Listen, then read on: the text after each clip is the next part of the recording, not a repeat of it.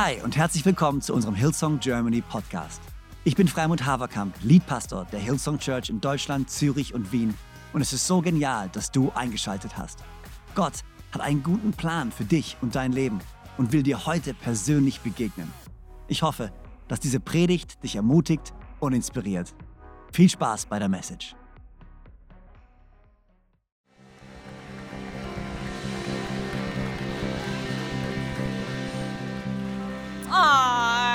Guten Morgen, Konstanz. Wie geht's euch? Oh, Riesenhallo nach Ravensburg. Wie cool, dass wir nach Ravensburg linken. I love it. Und äh, Riesenhallo nach Düsseldorf, die sich heute reinlinken. Und natürlich auch nach Wien. Servus. Hey, es ist schön, mit euch zu sein. Ganz ehrlich, ich habe mich seit Wochen drauf gefreut. Ich bin vier Tage jetzt in Konstanz für heute Sonntag, dann für Key Team Days und alle Campuspastoren kommen, das ganze Key Team und es ist so, so schön auch für die Seele. Ganz ehrlich, es ist so besonders hier zu sein, was hier passiert und ähm, Vielen Dank, und Anna, dass ich heute predigen darf. Es ist so eine Ehre für mich, diese Predigtserie über Philippa abzuschließen, dass wir heute nochmal ins Wort Gottes tauchen dürfen. Und ich will auch sagen, Elias, du bist ein Hammer-Campus-Pastor. Ganz ehrlich, zu sehen, wie Konstanz unter dir weiter aufblüht und so viel Neues entsteht. Jedes Mal, wenn ich hier reinkomme, irgendein Raum ist wieder anders. Elias hat wieder was gebaut äh, mit, mit, dem ganzen Team und es ist so genial zu sehen und auch die Stärke, die aus Konstanz rausfließt, weiterhin an alle anderen Campusse. Und an der Stelle einfach ein riesen, riesen Danke von uns Wienern auch, ähm, an euch hier in Konstanz, an die anderen Campusse. Hey, ganz ehrlich, es war schon abenteuerlich, so einen Campus auch zu starten während der Pandemie. Ähm, und, und ich kriege regelmäßig SMS, Nachrichten, Gebete, die mir Leute schicken. Einfach, und ganz ehrlich, will ich einfach wissen lassen, es macht mega was mit uns. Und wir sind so dankbar, dass wir Teil sein dürfen von dieser Church. Wir sind ein Haus, es sind viele Räume. Wir dürfen in drei Ländern sein. Und für uns ist es die größte Stärke. Von einfach von den Wienern an jeden Einzelnen. Riesen, riesen Danke. Wir lieben euch. Und ähm, irgendjemand bereit fürs Wort Gottes heute Morgen? Yes, wenn du online dabei bist, du darfst deine Bibel aufschlagen und ähm, wir werden heute in das letzte Kapitel von Philippa reingehen. Und ich glaube wirklich, was heute, und ihr dürft noch kurz stehen bleiben, weil wir beten gleich noch fürs Wort Gottes. Ähm, wir werden heute was entdecken, glaube ich, was dir echt helfen wird, wenn du es annimmst, dass es dein Leben wirklich nachhaltig verändert. Ich bin überzeugt davon, das Wort Gottes, es verändert dich. Und wenn wir die Prinzipien annehmen, die Paulus uns heute gibt, ich glaube, du wirst wirklich lernen, dass Freude was ist, was in deinem Leben bleibt, egal wie deine Umstände sind. Und dann von dem her, ich würde es lieben zu beten mit euch, weil ich brauche einen Heiligen Geist heute und dann starten wir rein. Ist das gut? Okay, Herr Jesus, wir danken dir für diesen Sonntagmorgen und wir danken dir, dass deine Gnade neu ist heute Morgen. Wir danken dir, dass deine Güte neu heute Morgen für jeden Einzelnen da ist. Danke, dass wir die Fastenzeit brechen dürfen heute gemeinsam. Danke für was du getan hast. Danke für die Praise Reports, die wir heute feiern dürfen, Jesus. Für den Glaube, der jetzt schon im Raum ist. Und wir beten, dass dein Wort heute auf fruchtbarem Boden fällt. Wir beten, Jesus, dass du heute zu uns sprichst persönlich. Und ich bete, dass jeder Einzelne heute, Gott, mit was rausläuft, was was wichtig ist in, seinem, in seiner Situation. Vater, ich bete für offene Herzen heute und für eine tiefe Veränderung, Jesus, die in uns anfängt. Nicht in unseren Umständen, aber in uns. Und so danken wir dir, Gott, für dein Wort in Jesu Namen. Amen. Amen. Ihr dürft Platz nehmen. Sag kurz deinem Nachbarn nochmal Hallo. Ich stieb es ganz kurz ein bisschen um. Oh, danke, Ruhm. So.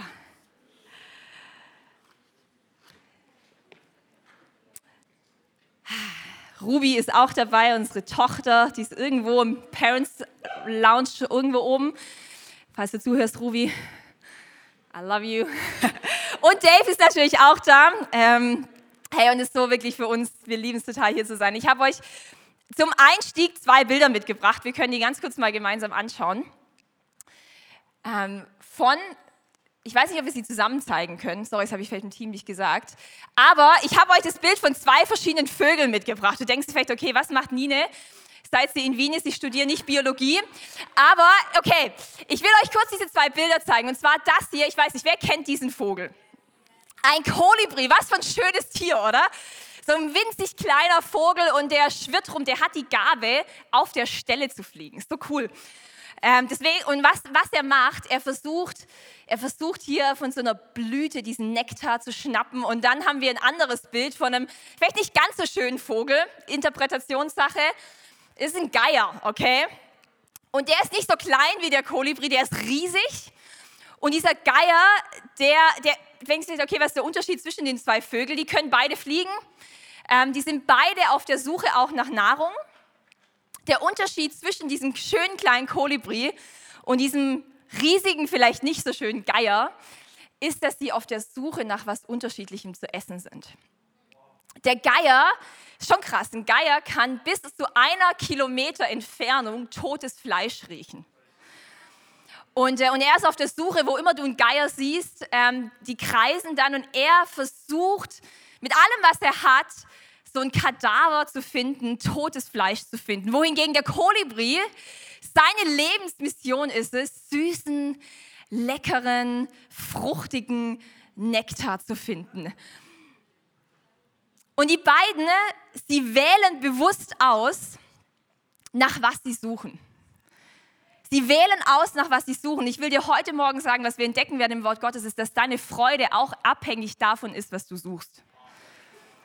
Deine Freude, diese Freude, von der Philippa redet, ist auch abhängig davon, worauf du immer wieder deinen Fokus setzt und wo du bewusst suchst. Und so wie dieser Geier und dieser Kolibri die Wahl haben, nach was sie suchen, will ich dich heute Morgen fragen, will ich dich online fragen, weißt du, dass du die Wahl hast, nach was du suchst?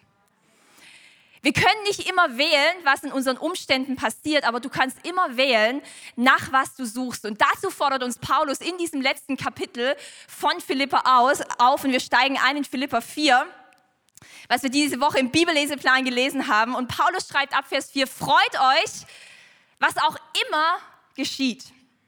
Freut euch darüber, dass ihr mit dem Herrn verbunden seid. Und Paulus ist so, falls du es bis jetzt in den letzten drei Kapiteln nicht gecheckt hast, darum geht es mir. Dieser Brief geht mir darum, dass du Grund zur Freude hast. Und er sagt, noch einmal sage ich, freut euch. Seid freundlich im Umgang mit allen Menschen. Ihr wisst ja, dass das Kommen des Herrn nahe bevorsteht.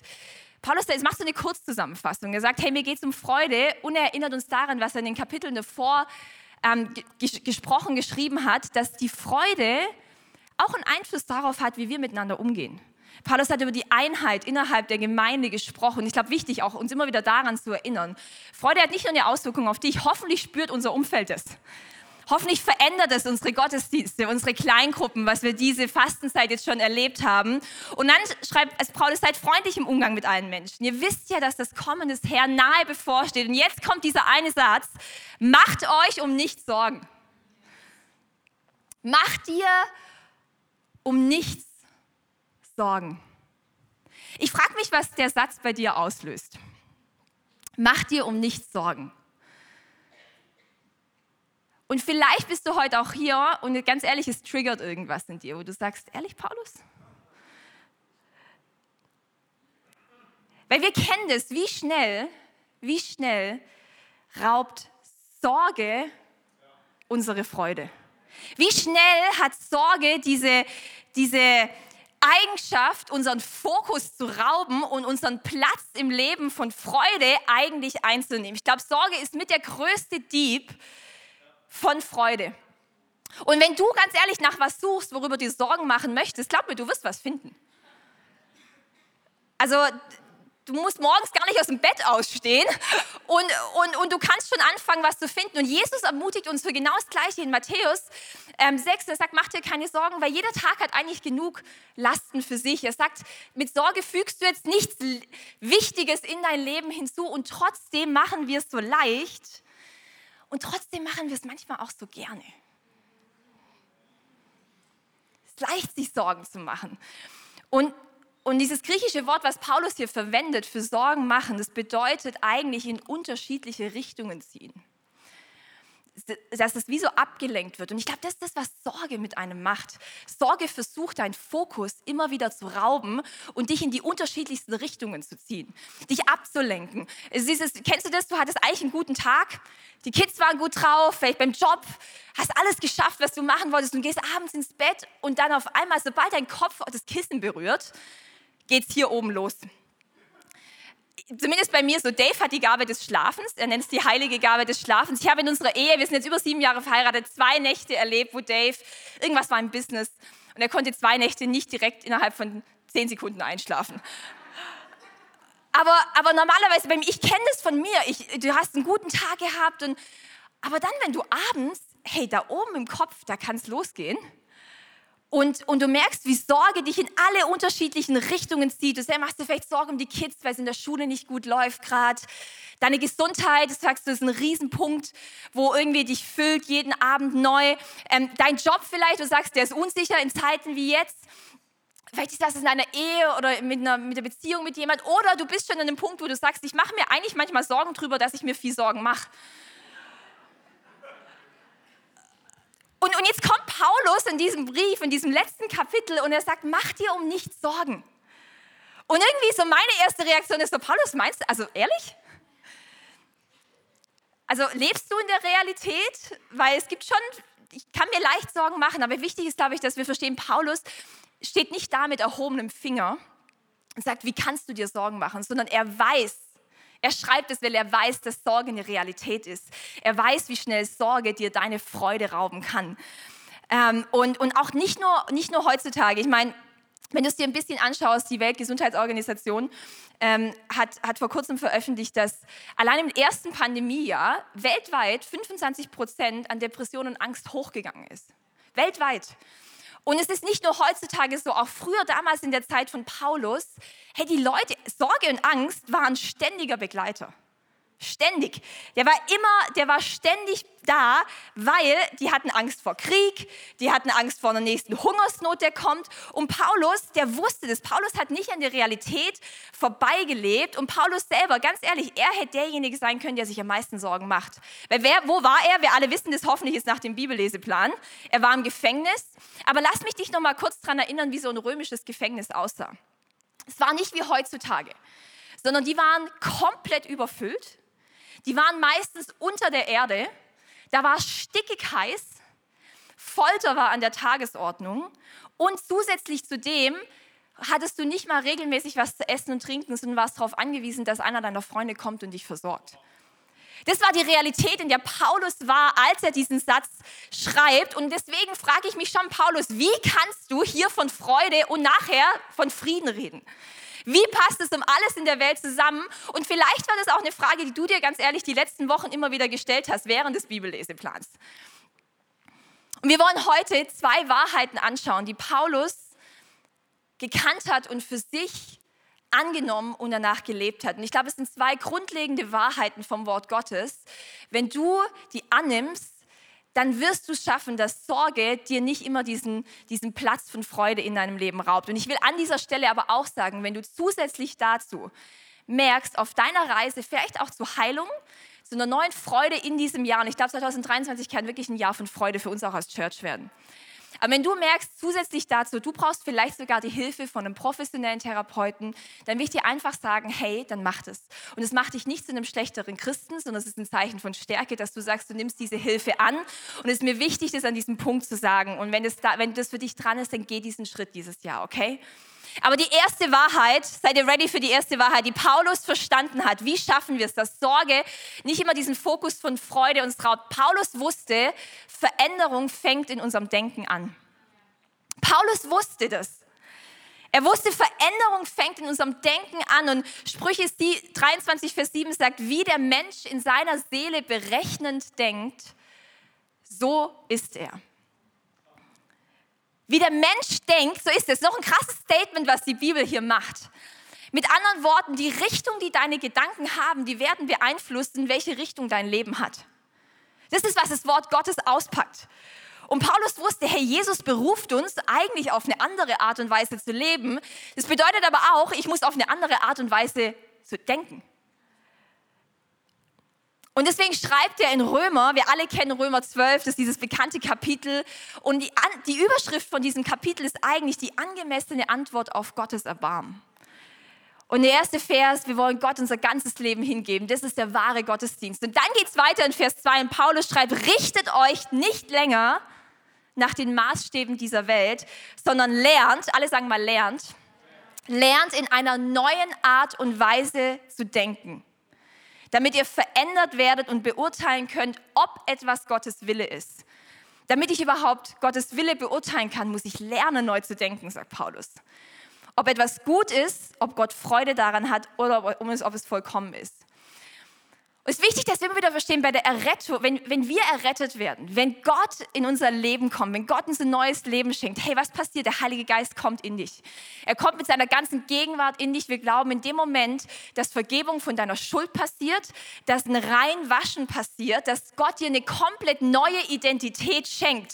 Das passiert im Moment der Errettung. Aber weißt du, was Gott in diesem Moment nicht macht? Er tauscht deinen Verstand nicht aus. Er macht nicht unseren Kopf auf und macht da einfach irgendwie was Neues rein, sondern was, was Gott sagt ist, hey, du hast eine neue Identität, jetzt pack aus und lern nach und nach danach zu leben. Und er sagt, Paulus sagt, wir sollen das lernen. Weißt du, was lernen heißt? Du kannst es noch nicht von Anfang an. Lernen heißt, es ist ein Prozess. Lernen heißt, ich, ich werde in was besser. Und der wichtigste Bereich, für den du als Christ persönlich Verantwortung übernehmen kannst in deiner Nachfolge von Jesus, sind deine Gedanken. So schnell sind wir unseren Fokus, Gott, was kann ich für dich tun? Gott, wie kann ich vielleicht mein Verhalten verändern? Gott, wo kann ich, wo kann ich dir dienen? Und hey, frag die Fragen, aber all das ist eine Antwort darauf, was in deinen Gedanken passiert. All das folgt aus deinen Gedanken heraus und Paulus hat es verstanden. Paulus wusste, Veränderung fängt an in unserem Denken und so schnell, was uns aber die Sorge raubt, ist, dass wir nur auf ein Wunder in unseren Umständen hoffen. Aber nur weil ein Wunder passiert und glaub mir, vorhin haben wir gebetet für jemanden, der Hexenschuss hat. Erst diese Woche war ich mit Freunden unterwegs in Wien. Wir waren im Restaurant, wir waren was essen, die kennen die Besitzerin. Long story short, wir durften für sie beten und sie ist in dem Moment von einem Hexenschuss geheilt worden. Sie ist aufrecht hingestanden und wenn du das bist, dann glaube ich, dass dir bei dir das genauso passieren kann. Gott heilt und er tut Wunder heutzutage. Aber nur weil das Wunder passiert, heißt nicht, dass deswegen automatisch eine Veränderung in unseren Gedanken passiert. Und wir sehen es beim Volk Israel. Gott hat sie rausgeführt rausgeführt aus Ägypten. Hey, und die haben die krassesten Wunder erlebt. Ich meine, Gott hat denen eine Feuersäule geschickt. Gott hat denen eine Wolkensäule geschickt. Der hat die Naturgewalten irgendwie außer Kraft gesetzt und das Meer ist geteilt worden. Und dann musst du dir vorstellen, jeden Morgen bist du aus deinem Zelt raus und dein, dein, dein Essen war da. Also es war jeden Tag eine komplett übernatürliche Versorgung von Gott und trotzdem hat sich in ihrem Denken nichts verändert. Gott hat gesagt, ich führe euch, ich will euch ins gelobte Land führen, aber dafür möchte ich euer Denken ändern. Ich will, dass ihr aus, dieser Mental, aus der Mentalität von der Sklaverei rauskommt. Und ich, ihr, seid, ihr seid das Volk Gottes. Ich will, dass ihr anfangt, wie ein Volk Gottes zu denken, dass, dass es rauskommt in eurem Verhalten. Und deswegen ist, ist Gott damals, ist, konnte erst die nächste Generation ins verheißene Land. Weil irgendwie, deswegen waren sie 40 Jahre in der Wüste stuck weil obwohl sie so viel Wunder äußerlich erlebt haben, in ihrem Denken keine Veränderung, Erneuerung passiert ist. Vor kurzem im Gespräch mit einer Person, es hat mich so ermutigt und ich bete, dass das das ist, was dieses Jahr in jedem von uns passiert. Die Person hatte hat echt nicht zwei, drei einfache Jahre gehabt. Ähm, es gab immer wieder Zeiten in einem Jahr, wo sie mental so herausgefordert war. Jedes Jahr und jedes Jahr kam was anderes. Und, und, und, wir, und ich liebe es zu sehen, wie sie an Gott dran geblieben ist, wie sie weiter treu in die Church gekommen ist. Aber es waren keine einfachen Jahre. Und sie, äh, ich habe mich mit der Person getroffen und sie hat mir erzählt, dass die war so, Nina, ich habe jetzt was verstanden. Hat gesagt, weißt du, ich habe die ganze Zeit, habe ich immer gebetet, dass Gott meine Umstände ändert. Und ich habe gebetet, Gott, du musst, du musst mir Heilung schenken. Gott, du musst mir äh, Versorgung schenken bei meinem Job. Gott, du musst das und das ändern. Aber jetzt habe ich gemerkt, da kommt jedes Jahr eine neue Herausforderung. Und wenn ich nicht mein Denken ändere, dann werde ich jedes Jahr neu herausgefordert werden. Und sie hat zu mir gesagt, die, Gott möchte erst was in mir tun, damit ich dem, was draußen auf mich zukommt, anders begegnet. Und Paulus wusste das. Die größte Veränderung, die, die, er, die Gott in dir tun möchte, ist in dir. Damit du dem, was draußen kommt, was du nicht immer beeinflussen kannst, anders begegnen kannst. Die Veränderung passiert in unserem Denken. Und wenn du dir wünschst, dass Sorge dir dieses Jahr nicht immer die Freude raubt, dann ist meine Frage an dich, wo suchst du Veränderung? Suchst du sie nur in deinen Umständen dieses Jahr oder suchst du sie in dir? Veränderung passiert, es startet in unserem Denken. Und das Zweite, alle sagen zweitens, was Paulus auch verstanden hat, ist, es gibt einen Kampf um deine Gedanken. Und ich sage das nicht leichtfertig, weil ganz ehrlich, manchmal sagen wir Christen, dass irgendwo was kommt vom Feind und es ist vielleicht gar kein Angriff. Der Wecker am Morgen, ja, der ist früh, aber ich kann abends auch früher ins Bett gehen. Und ja, die Prüfung ist schwer, aber ich darf schon auch drauf lernen. Aber, aber die Bibel ist klar darüber, dass deine Gedanken kein neutraler Ort, kein neutraler Boden sind. 2. Korinther 10 schreibt Paulus an die Korinther, er sagt, wir leben zwar in dieser Welt, aber es heißt noch lange nicht, dass wir so kämpfen, wie die Welt kämpft. Und die Waffen, mit denen wir unseren Kampf führen, sie sind nicht die Waffen dieser Welt. Es sind Waffen von durchschlagender Kraft, die dazu dienen, im Einsatz für Gott feindliche Festungen zu zerstören. Mit diesen Waffen bringen wir eigenmächtige Gedankengebäude zum Einsturz und wir reißen alles, allen menschlichen Hochmut nieder, der sich gegen die wahre Gotteserkenntnis auflehnt. Das ganze selbstherrliche Denken nehmen wir gefangen, damit es Christus gehorsam wird. Und deine Gedanken sind kein neutraler Boden. Und lass mich dir eine sagen, der Feind wird es lieben, wenn du keine Freude hast dieses Jahr. Er wird es lieben, dir diese Freude zu rauben, dich abzulenken, dich in die unterschiedlichsten Richtungen zu ziehen. Warum? Weil er die Wahrheit von Gottes Wort kennt. Weißt du, was die Wahrheit von Gottes Wort ist? Nehemiah 8, Vers 10. Dort steht, die Freude am Herrn ist unsere Stärke. Es ist unsere Stärke. Und deswegen will der Feind nicht, dass du Freude hast. Und dieses Wort Stärke bedeutet auch Burg. Und, was, und Gott sagt, eigentlich soll die Freude an mir deine Burg sein. Eigentlich soll die Freude an mir dein sicherer Ort sein, was dir eine Sicherheit gibt, was dich schützt, was dir dieses Gefühl gibt, hey, nee, ich bin, ich bin in Sicherheit, egal was um mich herum passiert. Aber Paulus sagt, wenn wir nicht aufpassen, werden auch falsche Gedanken zu so Festungen. Und du kannst vielleicht äußerlich frei sein. Paulus war im Gefängnis, das sind wir heute zum Glück nicht. Aber ein Gedanke kann dich wie gefangen halten, wenn der nicht gesund ist. Und Paulus sagt, hey, wir müssen uns dessen bewusst sein, dass unsere Gedanken kein neutraler Boden sind. Das Gute ist, wir sind dem nicht hilflos ausgeliefert. Das Gute ist, Paulus sagt, du kannst deine Freude, auch wenn sie dir vielleicht geraubt wurde in den letzten Jahren, du kannst sie zurückbekommen. Ich glaube aber manchmal erwarten wir, dass Freude so was Passives ist, was so auf uns fällt. Weißt du, so, das kommt einfach.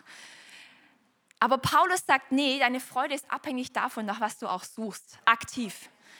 Wonach du dich immer wieder ausrichtest. Und in diesen paar Versen von Philippa gibt er uns eigentlich drei Prinzipien, die dir helfen, deinen Fokus immer wieder richtig auszurichten.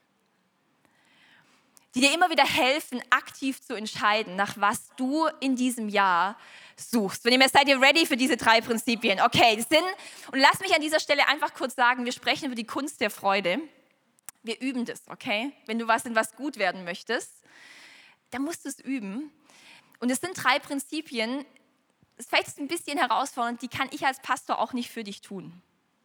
Und die kann auch Elias hier in Konstanz nicht für dich tun.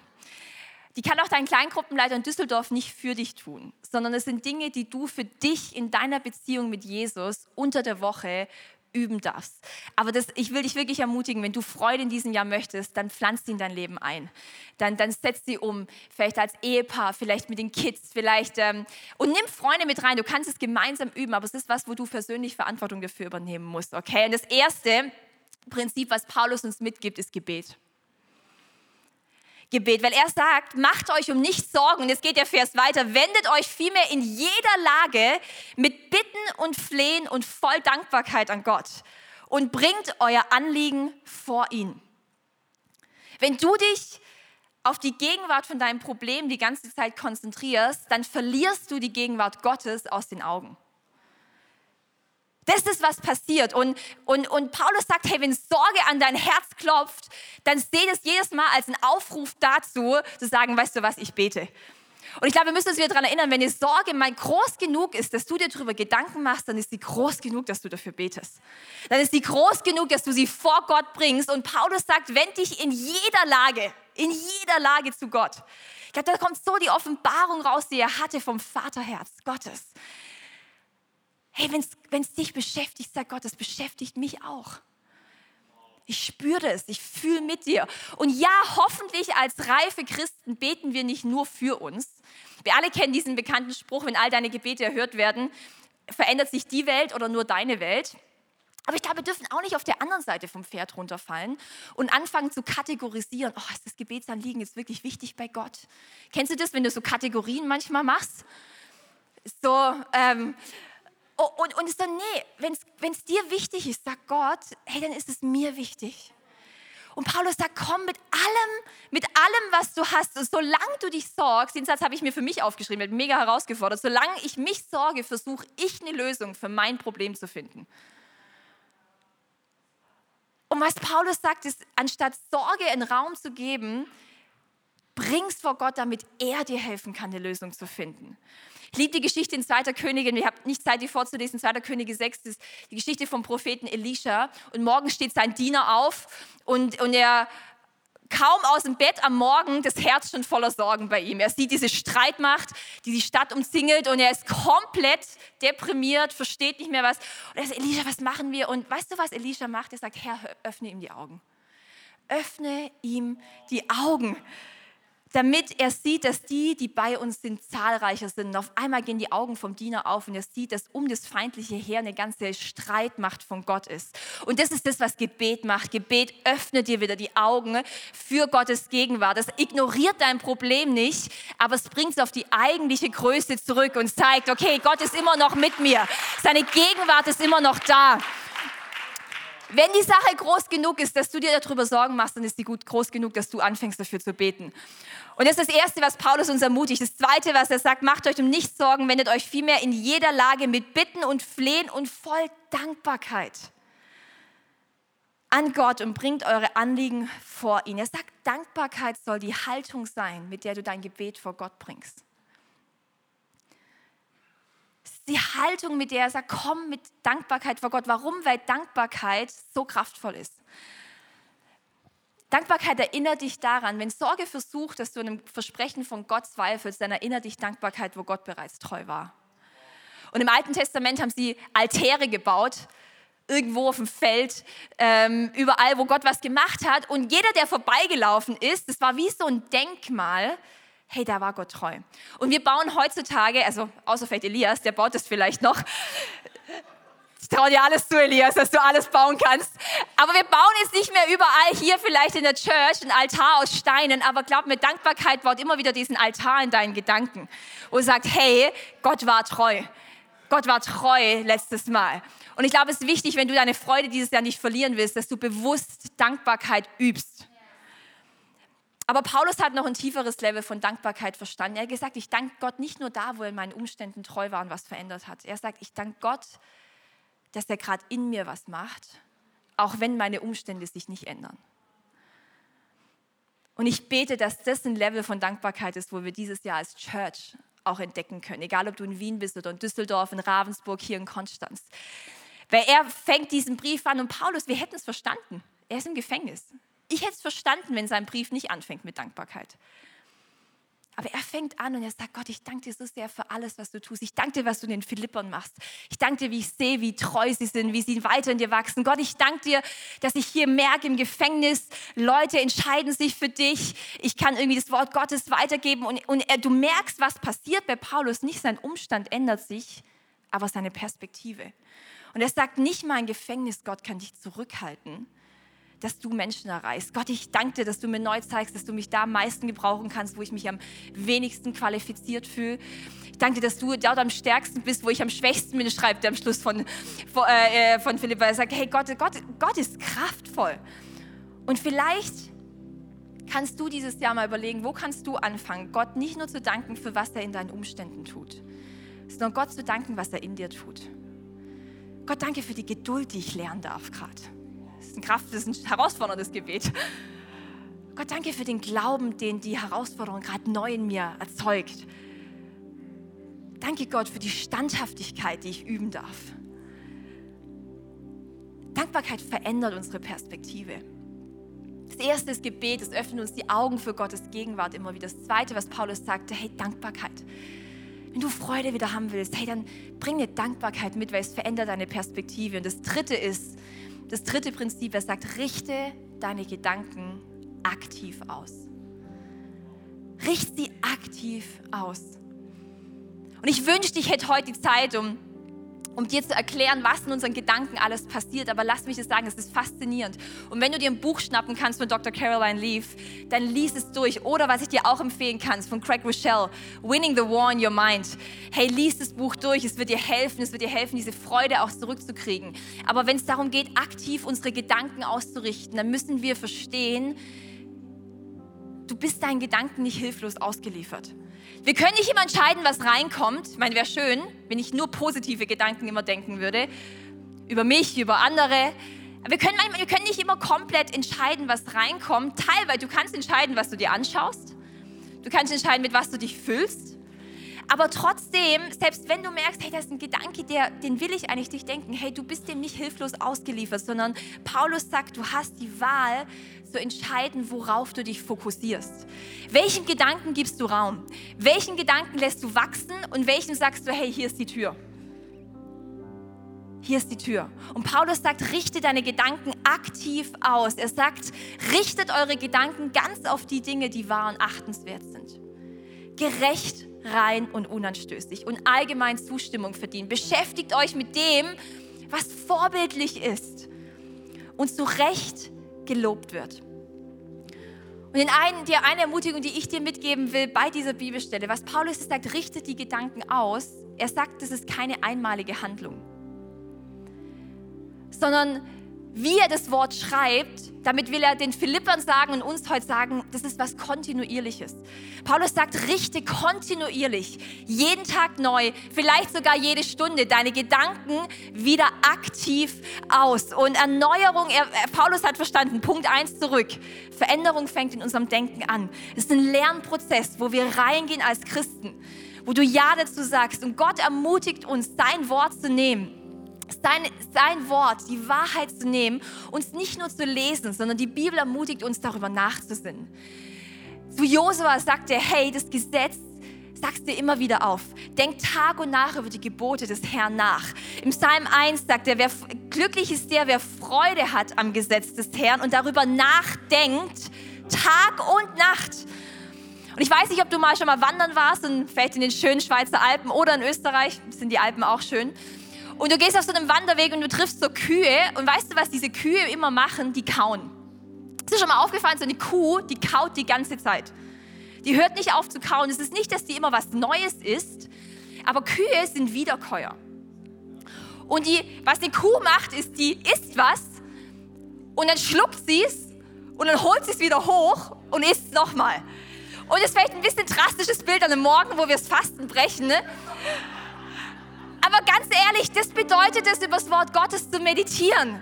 Das ist das, was Paulus meint, wenn er sagt, richte deine Gedanken aktiv immer wieder aus. Er sagt, Ziel ist, dass du eine Wahrheit von Gott nimmst und du liest sie nicht nur, sondern du kaust sie durch für dich und du schluckst sie runter und dann lässt du sie aber nicht dort. Du holst sie wieder hoch und sag, okay Gott, zeig mir mehr davon.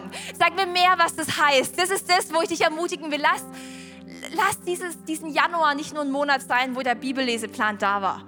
Lass dieses Jahr ein Jahr sein, wo wir Wiederkäuer sind, okay? Wo wir immer wieder das Wort Gottes kauen, weil das Wort Gottes wird dir helfen, deine Gedanken auf das auszurichten, was wahr ist, was rein ist, was vorbildlich ist. Und das Geniale ist, Church, und das ist die Einladung von Paulus, dass diese, diese ganzen Kategorien, die er hier sagt, rein, lobenswert, achtenswert, gerecht, Weißt du, es sind keine abstrakten Kategorien, sondern weißt du, wer sie alle verkörpert? Jesus. Paulus sagt, richte deine Gedanken immer wieder darauf aus, aber eigentlich sagt er, richte sie auf Jesus aus. In Jesus finden wir all das, wo unsere Gedanken sagen, hey, darauf sollte unser Fokus liegen und diese Freude und diesen Frieden, den wir erleben dürfen, das können wir nicht aus uns selbst produzieren. Und hoffentlich gehst du aus diesem Januar auch nicht raus und sagst, ich produziere aus mir heraus jetzt mehr Freude. Sondern diese Einladung vom ganzen Philipperbrief an dich ist, dass du sagst, ich entscheide mich immer wieder aktiv zu suchen. Und was wir dieses Jahr suchen, Church, ist Gottes Gegenwart. Und was wir suchen, ist in seinem Wort. Und wenn das passiert, dann sagt Paulus, kommt der Friede Gottes. Das ist ein Resultat. Dann kommt eine neue Freude, die unabhängig ist von deinen Umständen. Und er sagte, und ich, ich bete, Church, dass es ein Jahr wird, wo wir Jesus suchen. Wo wir seine Gegenwart suchen wo wir suchen und, und sagen, Gott, in meinen Gedanken, ich brauche Klarheit, okay, ich gehe ins Wort Gottes. Und ich fange an, wieder zu kauen. Das ist was es bedeutet, ein reifer Christ zu sein. Das bedeutet, was es heißt, Jesus nachzufolgen. Und ich würde es lieben, für dich zu beten und für dein Jahr. Lass uns gemeinsam aufstehen in Düsseldorf, wenn du bist, in, in Wien, in Ravensburg, hier in Konstanz. Und lass uns einfach für einen Moment die Augen schließen. Und wenn du hier bist und sagst, Nine, ich brauche diese Freude. Ich bin überzeugt davon, dass Gott 2023 dir diese Freude schenken kann dass es ein Jahr sein kann, wo auch vielleicht was der Feind geraubt hat die letzten Jahre zurückkommt. Aber ich glaube, es ist auch eine Entscheidung, die wir treffen. Nach was halten wir dieses Jahr aktiv Ausschau? Und Jesus, ich danke dir so sehr, dass dein Wort heute uns neu ermutigt hat, unseren Fokus richtig zu setzen. Ich danke dir, Gott, dass du die größte Veränderung in uns, in unseren Gedanken passiert. Und ich danke dir, dass du jetzt in diesem Moment auch anfängst, durch deinen Heiligen Geist. Du gehst durch die Reihen und du zeigst auf, vielleicht auch eine Denkweise, wo du sagst, hey, die möchte ich dieses Jahr angehen mit dir. Das hat dich bis jetzt zurückgehalten, ich möchte die angehen. Und Gott macht es und er legt seine Hand ganz sanft drauf. Und ich bete, Jesus, dass, dass du uns hilfst, durch deinen Heiligen Geist zu erkennen, wo möchtest du uns verändern innerlich. Ja, wir beten für Wundern in unseren Umständen. Vater, wir glauben für Durchbruch, aber ich bete, dass in uns dieses Jahr was passiert. Und ich glaube, jemand ist hier und Gott sagt zu dir auch, hey, ich möchte dir eine neue Freude schenken, aber es ist wie ein neues Kapitel auch in deinem Jahr. Dieses 2023 kann ein neues Kapitel sein für dich und erlaubst du mir diese Seite auch umzuschlagen. Weil es bedeutet auch, dass du loslässt von ein paar Dingen von den letzten zwei, drei Jahren. Von Enttäuschung loslässt, loslässt, dass deine Umstände vielleicht nicht so gekommen sind, wie du es dir erhofft hast. Aber Gott sagt, ich habe eine neue Freude für dich. Lass dieses Kapitel uns jetzt schreiben in diesem Jahr. Schlag bewusst die Seite um. Und ich bete, Jesus, für Geduld, die wir dieses Jahr haben. Ich bete wirklich, dass du uns Geduld schenkst. Ich bete, dass du uns Disziplin schenkst. Und ich bete, dass eine Freude sich breit macht am Prozess dass wir uns nicht nur freuen, wenn wir es geschafft haben, sondern dass unsere Gottesdienste einfach gefüllt sind mit so einer Freude und mit so einer Dankbarkeit, Gott, weil wir merken, du bist in unserem Arbeiten, Jesus. Ich bete für jeden Einzelnen, dass diese Freude überschwappt an unsere Wirkungskreise. Vater, wir beten, dass du uns befähigst in diesem Jahr, dass Freude was ist, was unsere Arbeitskollegen spüren werden. Dass unsere Arbeitskollegen anfangen zu fragen, hey, wie hast du so einen Freude und einen Frieden in dieser Situation? Ich bete dieses für Momente, wo wir auf dich zeigen können. Und so bete ich, dass die letzten Wochen, was wir in dieser Fastenzeit auch erlebt haben, dass du es versiegelst und dass wir nicht nur einen Monat der Freude haben, sondern dass wir ein Jahr der Freude haben. In Jesu Namen. So genial, dass du dabei warst. Ich hoffe, du gehst gestärkt und voller Glauben in deine Woche. Wenn dir dieser Podcast gefällt, dann abonniere doch diesen Kanal, um keine Message zu verpassen. Und schau auch mal auf unserer Webseite hillsong.de vorbei. Dort findest du alle Infos zu unseren Gottesdiensten und so viel mehr. Natürlich findest du uns auch auf YouTube und Instagram. Hey, hab eine gute Woche, Gottes Segen, bis bald.